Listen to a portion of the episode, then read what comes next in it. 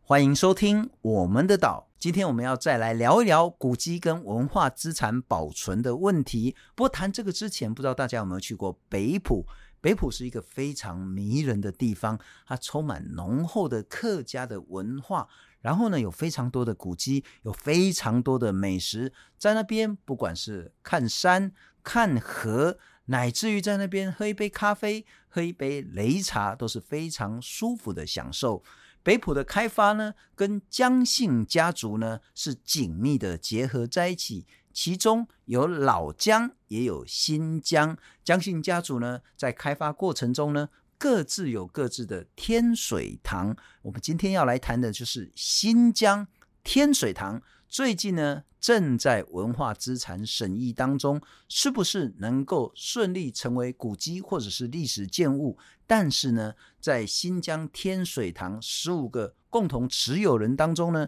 有非常高的比例，他们是反对把自己的天水堂变成是历史古迹。为什么他们会是这样想？而这个天水堂又有什么样重要的价值？万一指定成历史古迹之后，它又会遇到什么样的困境？让我们一起来听一听。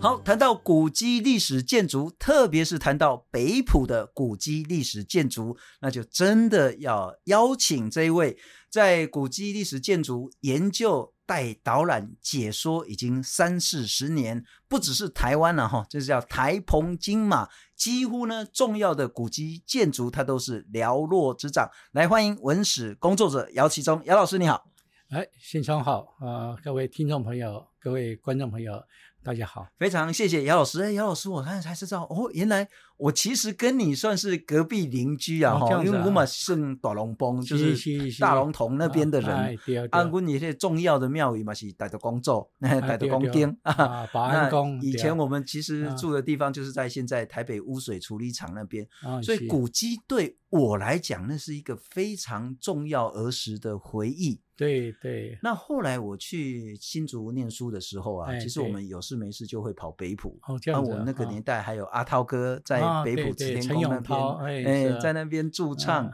然后北浦就是一个非常迷人，嗯就是它是一个高度开发的地方，商业哎活是动很热络，可是它是又是一个很淳朴的客家文化族群代表的一个地方。对，它有农业，有商业，然后有好多好多古迹。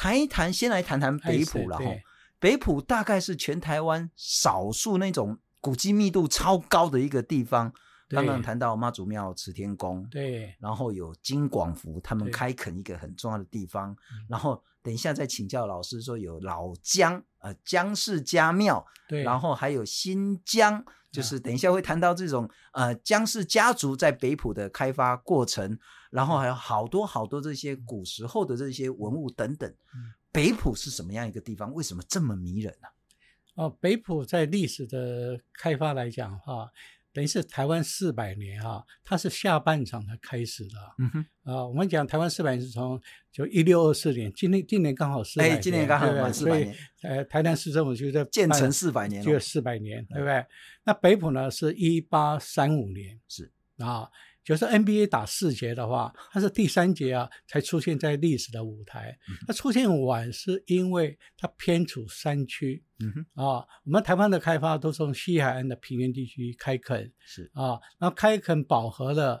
就往山区原住民的居住的空间啊。呃，就一般讲就是去屯垦，嗯哼屯垦有没有经过原住民同意呢？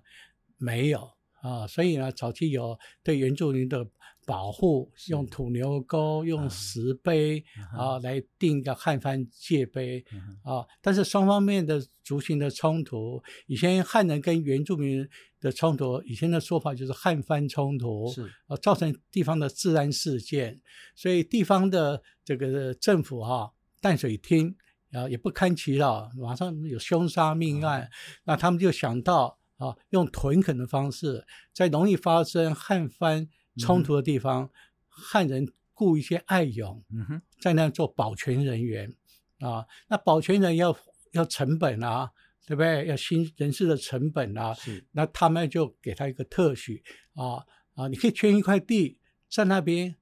屯垦、农垦，然然后取得的这个收获啊，给你一些免税的优惠嗯哼，啊，你你你自己兵农合一来养这个地方，所以呢，它有这种开发的压力，是在一八四五三五年之后，那官方找了一位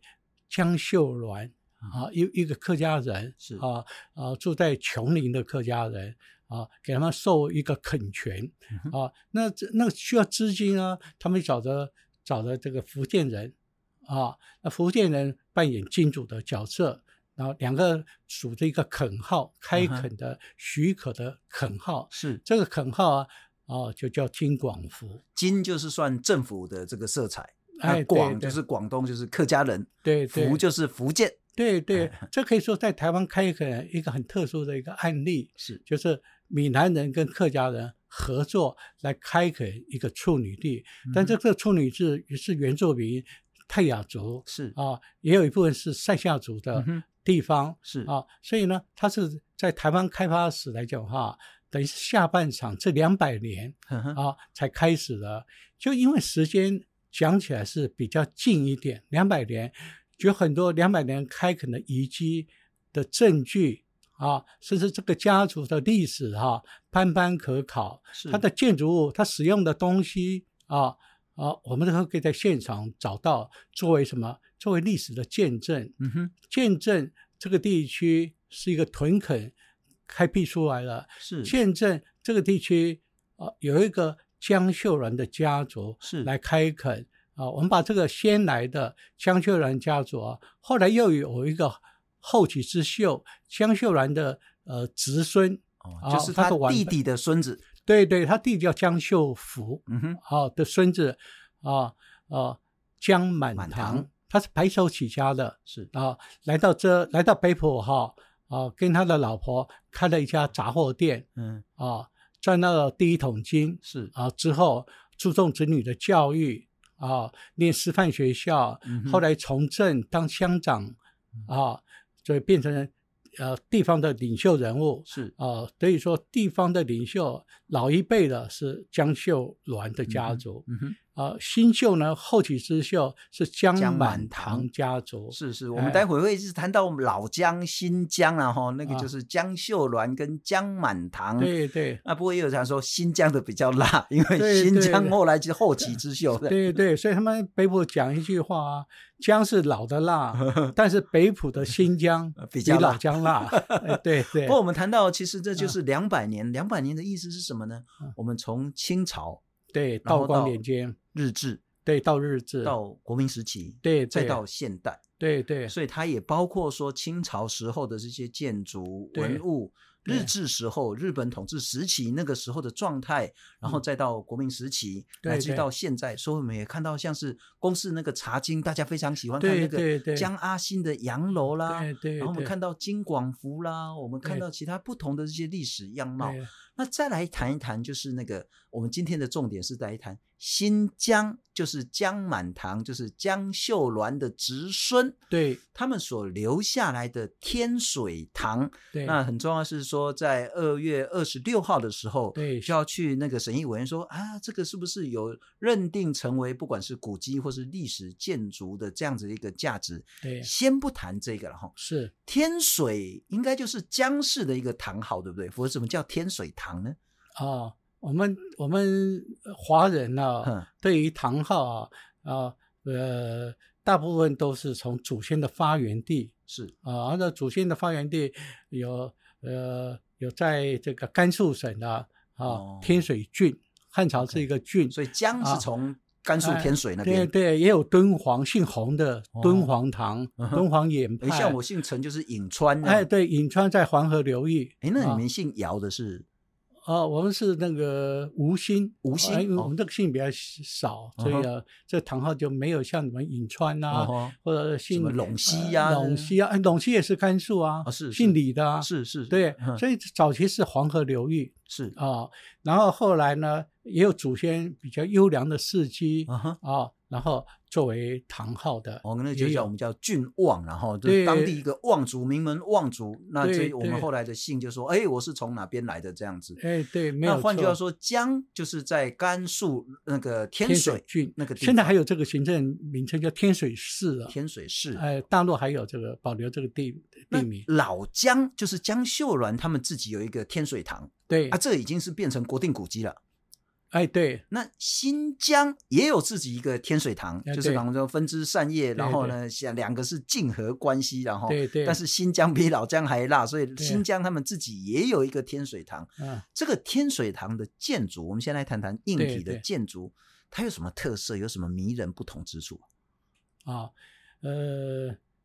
它的年代啊，并不是很很久。嗯我哼，们古迹不要越古老越有身价嘛。当然啊，它是民国三十六年， ，OK，一九四七年的是作品啊，一九四七年的作品那哈、呃就是七十年、七十多年这样子。对，七十多年而已啊。一般认为那七十多年有什么好保存的呢？对不对？如果说七十人也可以达到门槛的话，那台湾举目所及，那很多建筑都 我家住就已经五十年了，呃我们那个就老公寓，对，动不动你看看都跟那 个案子，那那那时候都都五可以六十指定为年古迹啊。所以啊，它年代不是久远不，是关键，但是呢，古迹的指定啊、评定啊，是一个综合分数是啊。它还有一个呃，最重要的是它的价值，它什么价值啊？它的建筑价值、它的艺术价值、啊是它它的历史价值。是，我们先从历史价值讲的话，可能跟历史历史的事件或历史的人物嗯哼，啊，我们就历史的人物来讲的话，江家是北浦啊啊这个筚路蓝缕啊一起三里的一个代表性的一个家族，谈北浦就一定要谈江家，，对没有办法回没办法回避这这、呃这个家族就是呃江秀兰的家族嗯哼，啊。那我们今天讲天水堂哈，是新疆老江共用的堂号，是啊，所以啊，呃呃，当地人也会混淆。你讲的天水堂是讲哪一家的啊哈天水堂？大家都是天水堂嘛，所以有时候就有区分，是江秀銮的啊，嗯其呃或者说是呃江满堂的。 ，OK，啊，我们这样简单来区分的话，我们今天讲的是呃江满堂新疆新疆的天水堂，第二代的嗯哼第三个儿子，他有生四个儿子， ，OK，第三个叫江瑞金。江瑞金哎，江南京是历史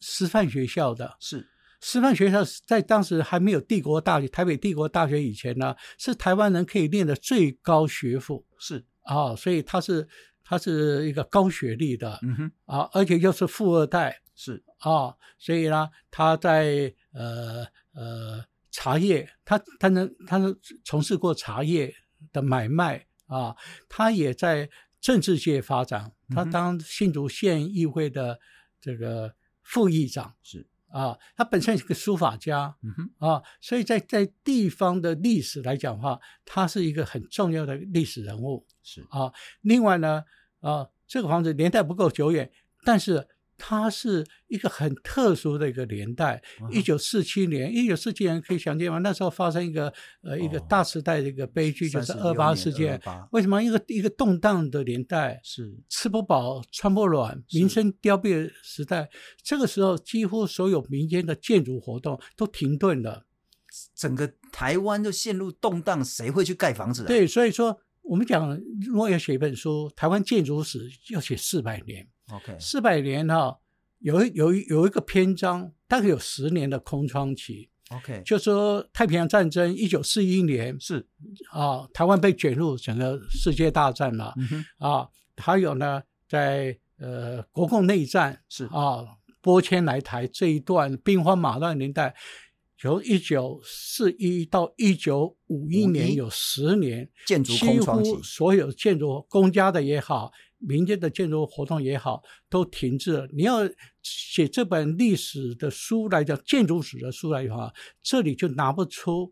一个案例。台湾啊建筑四百年史，唯独在一九四一到一九五一是对断掉的、空白的。几乎是空白啊，几乎是空白啊，所以呢，他就补了这一个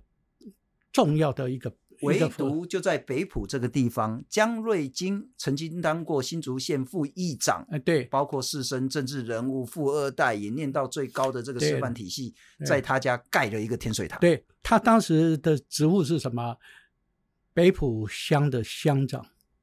啊、所以地方上也把它称为是我们乡长的故居是啊、这样就很很明旗帜很鲜明的嗯啊、哼他就是啊、一个官宦人家，OK，啊、一个在社会上有地位的啊、那他为什么盖那么大的平楼？他的地哈、有六百五十平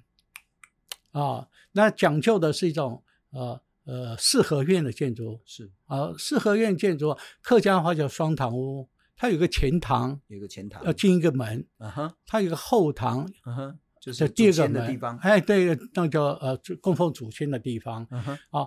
四合院前后左右合起来了，啊这叫双堂屋。这种格局形式啊，是一个比较讲究的，有钱有地位啊哈哦才做出这种双堂屋我。印象中包括那个老江的天水堂，它它是还是三合院嘛，对对对，啊对对，这样就很清楚了啊。就是如果是老江，它都只盖三合院。对了，我们简单，三合院就是个摸字形，嗯哼，注音符号嘛，是，呃，一个一个正堂左右两横个屋护，龙伸手这样子。，对对对，啊，它是四面合起来了，所以它是一个讲究的双堂屋。嗯哼那这个双堂屋啊，它一九四七年盖了，它是用的是传统的工法，是在地的石，在地的建筑材料，嗯什么材料呢？木头就是北浦的这山区里面的。呃，他们人工造林造是出来的嗯哼这些木材，本来哈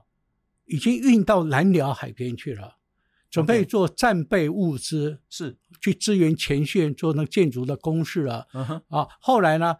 战争结束了，他又把那个木材 啊拿回来家里自己盖房子哎 对啊。拿拿回来正好盖房子 OK 啊，对，那隔了食两年。啊材食材是从河底挖起来对的，他们的有北浦溪嘛，另外北浦溪的大坪溪大坪，溪对不对嗯哼？有那个溪底石 K K 哎 day K day 酒哈，嗯，也是很好的建筑材料啊。是啊，他们是大地主，有很多佃农嘛，他们啊哈不缺工，啊那就发动佃农去可以去开采嗯哼啊，然后呃搬运到现场，所以他们的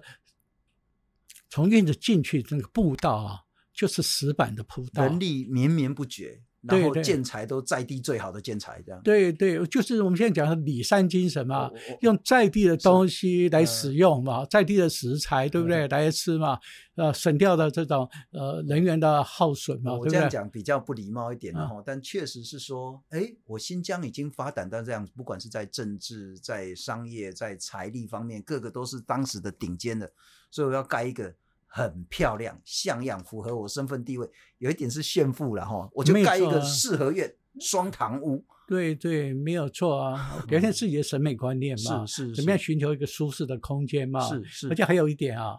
他娶一个老婆，帮他生了很多小孩，啊哈生了多少个呢？他生了四个男的啊哈啊、然后九个女的， ，OK。那、可以组个棒球队了。 是 啊，是啊。不过还有很重要啊，他的孙子哎，对更有名，那对个玩摄影的一定都知道邓对南光。对邓南光，邓南光是呃呃江满堂生的老大嗯，啊、呃，然后呢从母姓，哎，啊该问当然赶快都丢滴波水了。哎哈 丢丢丢丢， 啊从母姓呢啊、所以呢就产生一个摄影名家啊、邓南光，邓南光。对对所以换句话说，其实新疆的天水堂在虽然建筑的年代不是很久远，七对十不几久年，嗯远，但它象征的是说，包括新疆家族在北浦整个开垦的过程，这是历史的价值。它其实如果没有新疆的天水堂，嗯哎那么这一块历史很可能就 Yeah 会相较形那个逊色或是暗淡很多很多。有嗯一个建筑在那边，我们就提醒说，诶，这整个北浦的开发过程，对从邓的，包括之前的江的整个发展的嗯过程。不过那就回到现在，在指定上会遇到一些问题了哈。。对我们其实所知道是说，现在的这个新疆天水堂，它是持有人其实就是那个有15呃个嗯人江满堂的后代有十五个，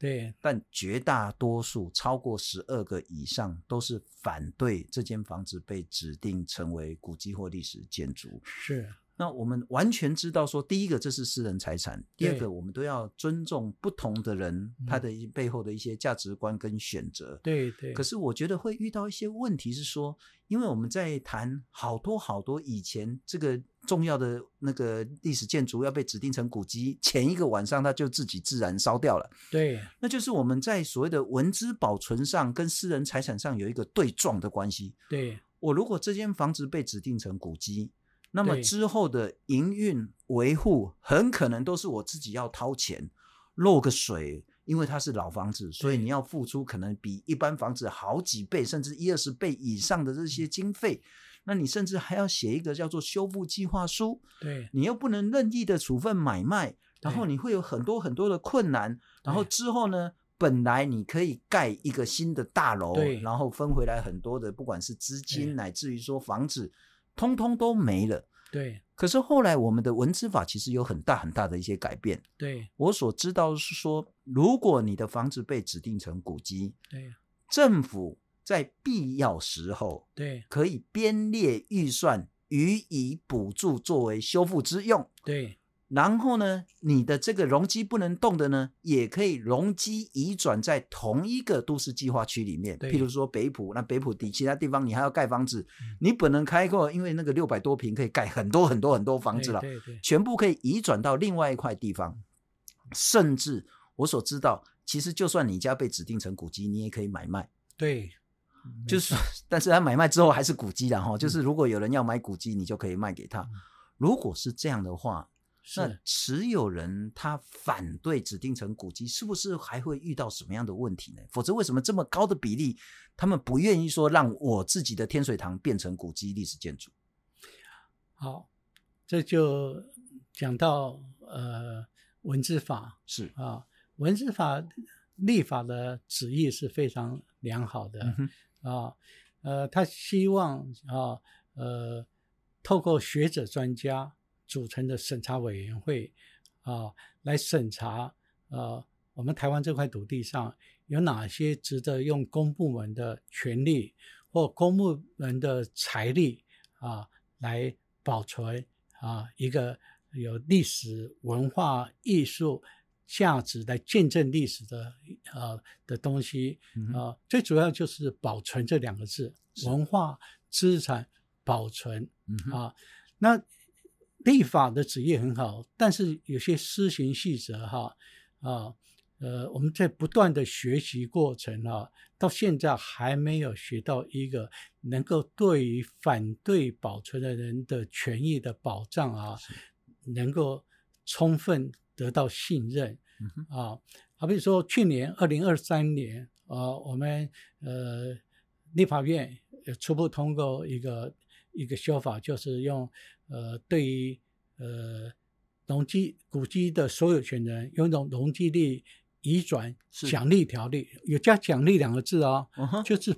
就希望就是说原不本是容积再加上去，对对对，一一般的容积率大概是呃百分之一百二十啊哈啊，它可以再加加个一层，加个两层。是如果是在台北市这种寸土寸金的话，哦那就很那那庞就大很了。棒了。对，嗯，你看现在的大道城啊，很多老房子啊，他就想方设法去拜托政府啊，啊指定为我古迹那我这个容积率哈、我可以移转到信义计划区啊，啊，是对不对？哎啊，台北一零一就是这样子对啊盖的那么那高，这样子就营造一个什么？营造一个双赢。是对不对？地主的权益获得保障了，啊哈对不对？那都市的市容也可以获得一个改观是，啊。那政府要不要出钱呢？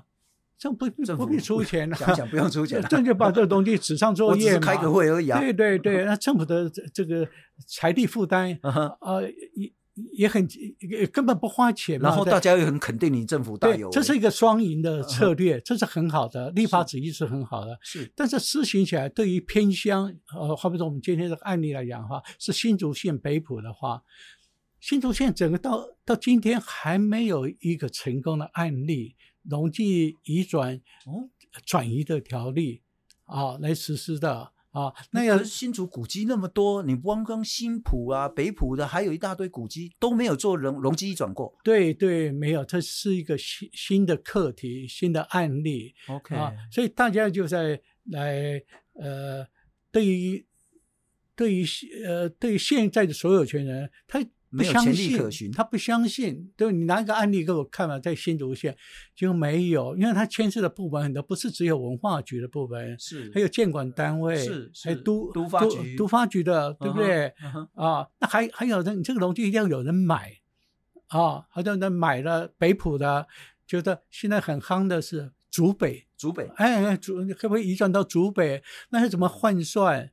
这是牵涉到很多法令、很多专业问题。哦，那我这次很天真的想，你看啊，六百多平新疆天水堂的土地，嗯如果把这个容积移转到竹北市，对哇哦那个对利益多庞大。对对不对过我们先等一下再来谈，我们先来谈谈几个成功的案例了哈。，对对其实如果是大家来台北玩的话，一定很喜欢去迪化街。对对对 那以以前我小时候迪化街其实没有这么漂亮啊 我小时候迪化街，因慢慢为我摸我也摸算迪化街那边的人对嘛，啊对啊吼我对啊们以前的那农田就是在迪化街头，现在污水处理厂那边。啊，是啊，可是你会看到说，这二十年来迪化街很不一样。对很重要是说，台北市呢，它把这边划成一个特区。对，商业特区。然后你如果说你要就是成为古迹，或是真的很有价值嗯呢，就开审议委员会，好，就把你这边指定成古迹。对古迹之后你就不能拆不能动啦。对，可是你原本的这些，我我我大概不清楚它的那个容积率是多少了哈还，哎是它就可以把你原本可以盖房子的这些建平容积率对转移到另外一个台北市同一个都市计划区里面，对对，所以就很多大道城呃迪化街的这些地主们，哎对他就保留古迹。我说拜托你赶快来指定我成古迹，嗯对对，我就可以把容积卖给其他的财团，对譬如说对卖给一零一，对卖给刚刚我们谈到那个台北市现在最大的那个豪宅，那个对会旋转的那个那 个那个大楼了哈。对所以地主其实不会因此减少，反而会增加更多的利益。嗯对古迹保存下来了，对台北市政府呢就只要做这个文书审查的作业，对，它也得到了一个保存文化资产的美名。对双赢，哎对，政府也赢了，但这一套在台北市已经做很久嗯，如果移植到新竹县，会有很大困难吗？哦，万事起头难啊、而且呢，它有很多的这些换算的公式是啊、它根据这个地区的路幅的宽度，还有它的土地区分的使用嗯哼，住宅住宅区、商业区是、文教区啊、还有当地的地质条件，你可不可以往下挖，挖多深，地嗯下室啊、啊，它有一个很复杂的一一一一一个计算的参数在里面了解啊，了所以解。每个个案都不可以没办法来参照的，但如果啊新竹县政府，不管是文化局或像嗯住都局等等对的，对他愿意更主动积极的跟新疆家族来沟通的话，也许那个反对的声音就不会那么的坚持了。对，我我觉我认为公部门啊，应该表现出他们的专业的呃呃呃的辅导是，法律嘛嗯哼啊，还有他们应该表现出啊可以信任啊呃的态度是啊，一定要表态。政府如果说不闻不问啊，你们自己去找建筑师嗯哼嗯啊，你们自己去找建商啊，因为这牵涉到呃呃最重要一个因素，还有有人愿意买这个容积率，哦容积对率有点像一个虚拟货 币，它就甚至是可以拿去贷款啊。是哦，今天我这个还没卖给建商啊，是，我小孩子要到美国留学，嗯哼，我拿这个容积率哈啊奖励条例多出来的啊，我到银行贷款，银行一样一样一样贷款会贷给你啊对对对，他的债他的债权可以保。不过虽嗯然它是虚拟货币，但是它是一个非常成熟的，不管是比特币或以太币，对它其实对就是一个很成熟的一个东西。对对可是我们刚刚谈到说，第一个是说容积移转，因为其实我知道说那一些现在的持有者，他还是说啊，就是盖房子把它分一分，这样最干脆了哈。嗯对新疆来讲，其实，在我们的岛的采访有谈到说，有一点不公平，没事，因为包括说姜氏家庙，哎对包括邓南光的纪念馆，对他没说错都，是新疆无私无悔无我的，就这样奉献出来，让对大家可以去参观啊，去指定啊，变成文化资产对也够了啦。呃对，不要再让他们剥夺他们现有的资产的权利，他们就对想说新疆的天水堂就把它卖掉，就把它拆了，盖成北浦需要的这个房子。对那当然，站在个人的角度来谈，这个没情有错可原，也情有可呃原完完全能够理对解我。们也尊重，哎那如果说那个北浦或者是新竹县政府愿意花更多力气跟他们沟通，说容积移转这件事的话，嗯而且让这个新疆天水堂成为新竹县第一个案例，对我觉得那是很好。可是还会有一个维护的问题。对，维护我嗯哎所知道，像金广福是对那个他们老姜的那个家族自己来去管理，对那老姜的天水堂好像也是用他们的祭祀工业来去对做管理，对，因为古迹的维护管理是非常非常耗钱耗人力的，没错，一般漏水可能花个几万块可以解决对，古迹漏水嗯几十万跑不掉。对如果一般梁柱问题，你加强结构很容易。嗯古迹要加强结构很难，很花费力气，还要填所谓的那个修复计划书。嗯在古迹维护上，我们制度会不会出现什么问题？难道都要这些私有财产持有人他们自己掏口袋的钱来维护吗？啊，古迹的维护，尤其像我们一部车子的保养维修一样嗯哼啊，那当然就等使用的人啊，能够能够注重。有些状况马上来修的话，是呃，有点有点漏雨的状况，有点白雨的状况，马上修的话，那是花的是小钱，所以古迹要有人有人住，嗯哼，呃，现住户，而且它会能够维护居住的品质，不要像一个大杂院一样啊。那政府呢，啊，对于已经指定为文化资产的古迹也好、历史建物也好，政府有这个责任编预算，是啊，而且辅导他们怎么修。修的原则放诸四海皆准，就是守旧如旧。嗯哼，到美国来讲，到日本来讲，他们是修古迹就是用旧有的材料是啊，旧有的工法。是啊修成原本的样子。对对啊，就像古董车，就是要。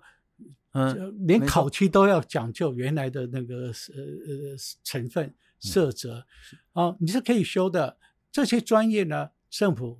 用学者专家来辅导你，嗯哼啊，很现实的，刚才你讲的钱的问题，钱的问题啊，基本上政府哈、大概就是八二比，一百万的工程，哦政府出政府80给八十万，那屋主出自备款二十万，或者九一比， OK，基本的起跳大概八二比九一比，但是也有啊，有些有些老房子的后代确实是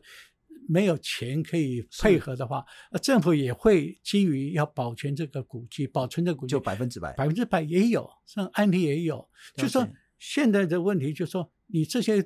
这这些建筑物啊，是呃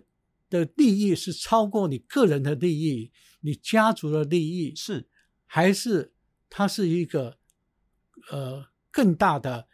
呃地方的发展的见证啊呃的价值的话，是，那当然是我们呃希望他牺牲小我，成全大我。嗯哼，但这个小我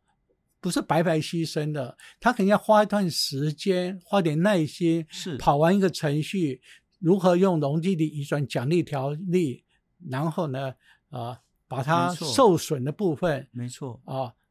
获得一个补偿。是啊，甚至呢，如果说是呃，它真的是在商业区的话啊，容积率的补奖励啊，层数还会再提高一点，是是啊是这样才有胡萝卜的，才有诱因啊。嗯哼但以前呢，没有的话都是棒子的政策，谁是家是老房子，古迹就惩罚你嘛。没错没那你错，又不能修，没错你修的话又又要自备款多少，嗯哼对不对？啊，动弹不得，人家建商也不敢买，是。对不对？你要买卖可以啊，那建商接手，你建商也不能动啊。所以对不我对觉得我们不应该在制度上好像是在惩罚这些历史伟人，然后对有功成名就的后代，对，搞到对啊后，来说，诶，我继承的不是资产，而是负债，那就很惨对了哦对，哈。所以你刚才提到去年二零二三年文字法有修正啦、是是朝这方面他们先就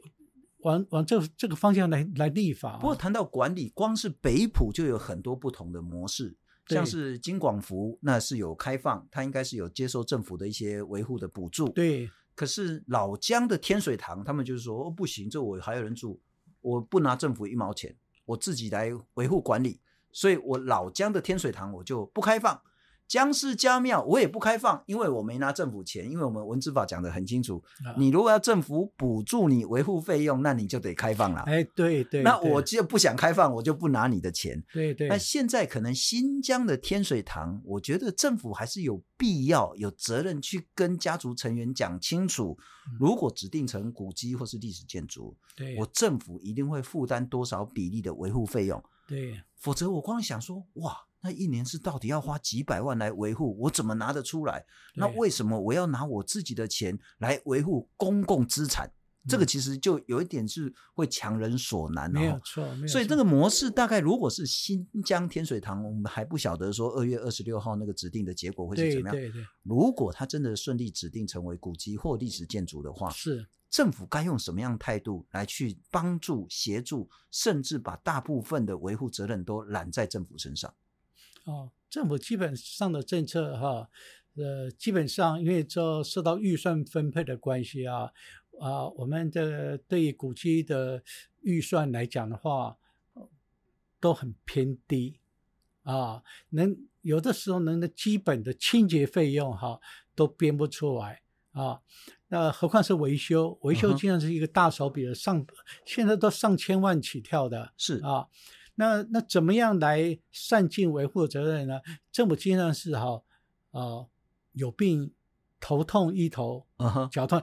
出现屋况了 OK 一场地震来了，啊，发生漏雨的地震，一场台风来了，嗯呃哼，吹坏了墙，啊、墙要重新来修过，啊、那政府这个时候就来编预算，编预算有时候我们讲预算就是年度预算嘛，嗯呃你哼现在发生的事情要等明年才来修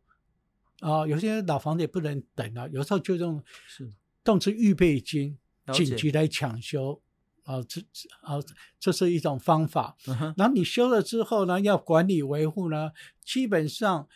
不影响现住户的权益啊、好比说呃。像他新洋楼，是啊，对他们后代买回来了，标回来了，嗯他哼们现在就住啊，是啊，对啊，那可是江汉新洋楼，哦政府有预算经费帮他们整修，好、嗯哼政府花了啊，呃，八成的这个配合是呃呃呃款项来修的话，那基于呃税负的公公平平性正义，嗯哼，嗯用的钱是我们纳税人的钱，哼那你要回馈嗯哼，开放给开放纳税人，大家给自己制定办法，是江汉新洋楼现在有开放，但是要预约，哎，要要预约，预约导览而且很夯的，这这经常排到一个月以后，是啊、然后它管制人人嗯数总量控管，是维持它的品质啊。哎呀，他们他们指定他们自己的呃解说人员才让，不不是你外面的一般导游啊，可以。对啊，可以我家族历史你给我乱讲一对通，对对对哈、所以呢啊，用了纳税人的钱，嗯政府要求你订立你自己的办法，政府嗯不会管你的。呀你一个礼拜七天啊，你要开放两天，周休日开放啊，或者你一个礼拜要开放三天，嗯哼，全天开放都都可以。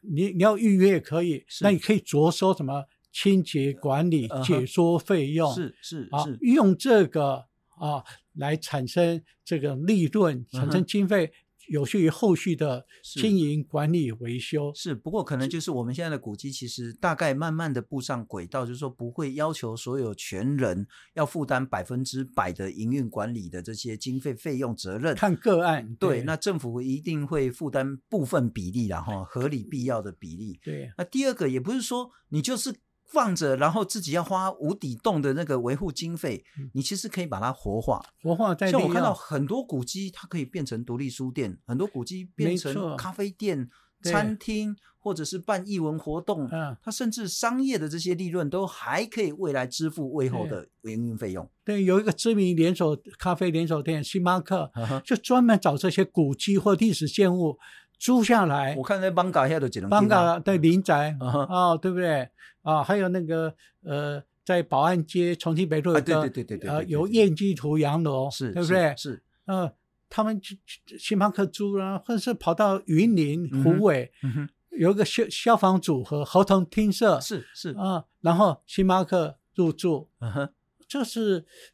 人文咖啡是啊，很喜欢找这种人文气息的，是啊是是是啊，是，甚至呢，政府政府有些政策，它有推动一些嗯哼呃地方文化的发展啊，是嗯地方的文物馆、地方的呃呃呃戏曲馆嗯哼，啊啊。那我们有一个现成的，如果原汁原味嗯的客家这个大平数的，可以让来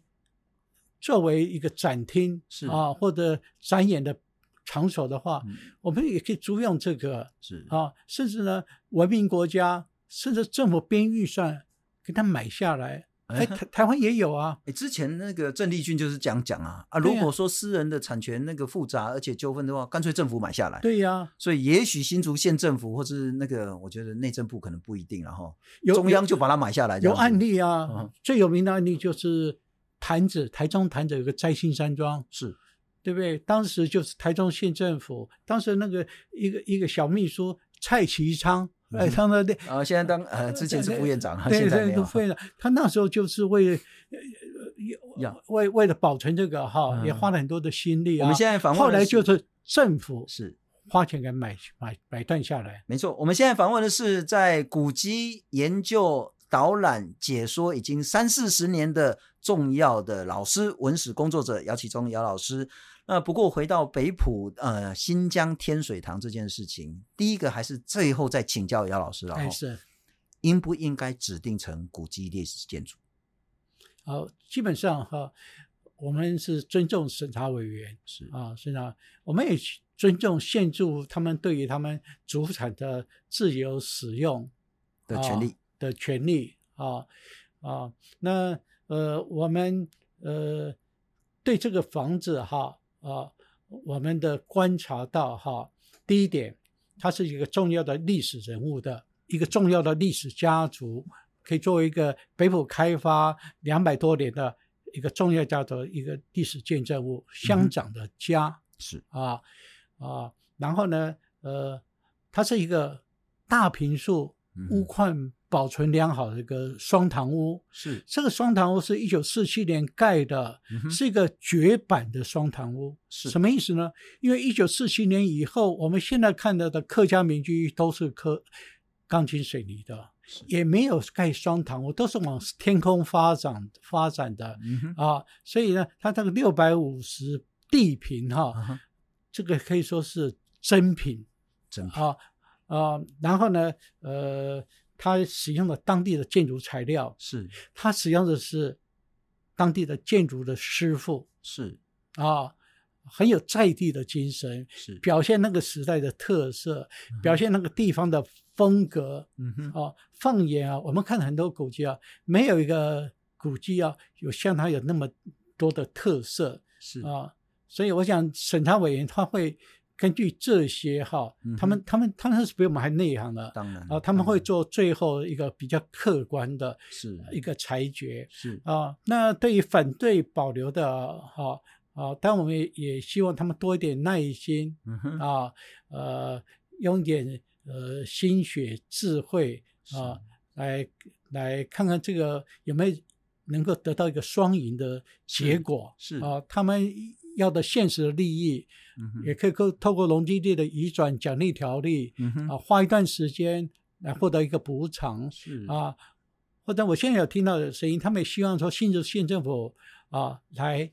呃来来买下来。嗯哼买下来单价多少钱呢？以现在的行情，因为现在的呃交易都是透明的嘛，嗯是是是啊，你我就们比看照的市是价对比到市价，现在北浦那边那个地段大概一一平大概十五万，是他们六百多平，嗯这样哼换算来它一亿两千万左右嗯哼啊。如果说是用呃三对等的方式啊，就是是中央啊中央或地地方啊，现在是是呃两两个层级嘛是啊，或者说呃客家委员会嗯哼客委会，因为这个客家民居嘛，是这个客委会可以编一点，也不要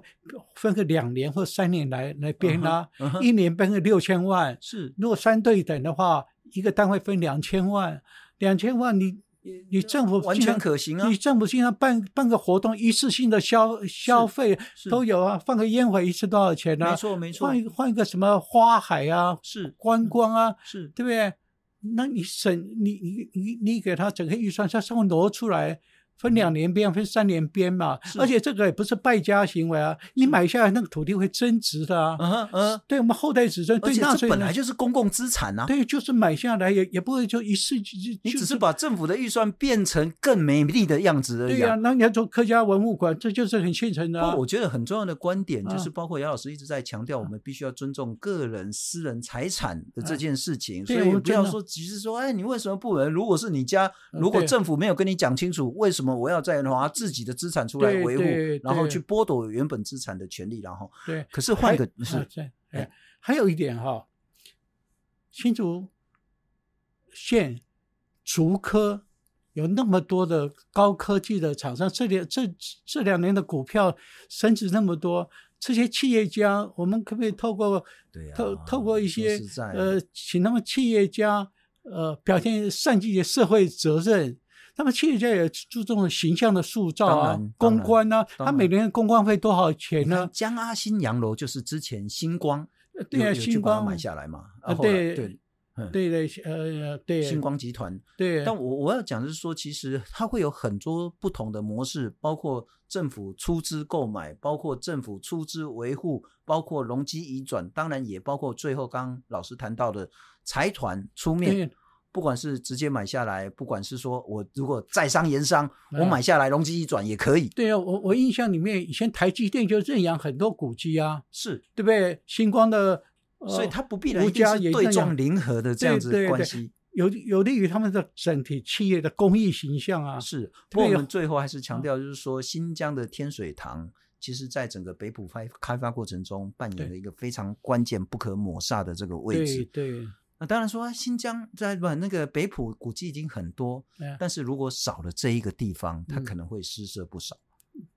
如果有这个地方，我们走在北浦的街道上，对这边是金广福，那边是老家的天水堂，有嗯江阿新洋楼，有慈天宫，然后有僵尸家庙，还有一个新疆的天水堂。对你的论点就跟现任的乡长庄乡长的观点一样啊，他的古迹不会嫌多的，是多多益善。是，他希望